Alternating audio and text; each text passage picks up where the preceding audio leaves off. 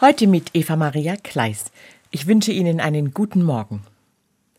Mein Wasserhahn in der Küche hat gespritzt, mehr als ein Jahr. Den Wasserhahn in der Küche benutze ich oft, deshalb habe ich mich jeden Tag auch mehrmals aufgeregt, weil ich anschließend die Arbeitsplatte und die Kacheln hinter dem Wasserhahn trocknen musste.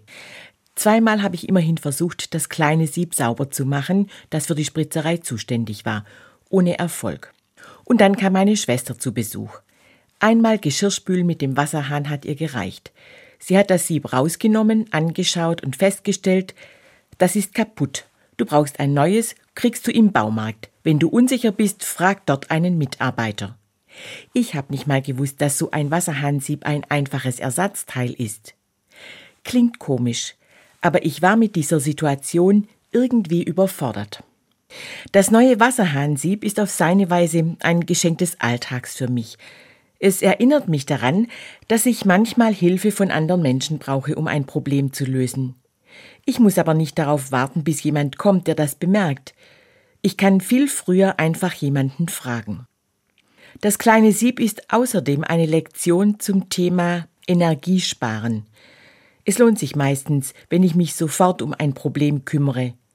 Über ein Jahr hat mich dieses kleine Ding jeden Tag mehrfach beschäftigt. Das war unnötig und hat mich viel Energie gekostet.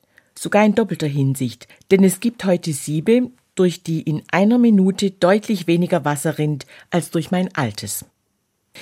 Warum passiert mir das trotzdem immer wieder? Dass ich Dinge auf die lange Bank schiebe. Nicht nur vermeintlich kleine wie das defekte Wasserhahnsieb. Auch dem klärenden Gespräch mit einer Kollegin bin ich aus dem Weg gegangen, weil ich Angst davor hatte. Was ich ihr sagen wollte, war unangenehm, und dann habe ich mich doch dazu aufgerafft. Anschließend war ich richtig erleichtert. Wir haben einander zuhören können, uns ausgetauscht und verstanden. Das hätte ich früher haben können, wenn ich mich getraut hätte. Dieses Gefühl bewahre ich mir. Die Erleichterung am Ende, wenn der Wasserhahn nicht mehr spritzt und der Konflikt gelöst ist. Dann fällt es mir hoffentlich beim nächsten Mal leichter, kleine und große Probleme schneller anzupacken. Eva Maria Kleis, Tübingen, Katholische Kirche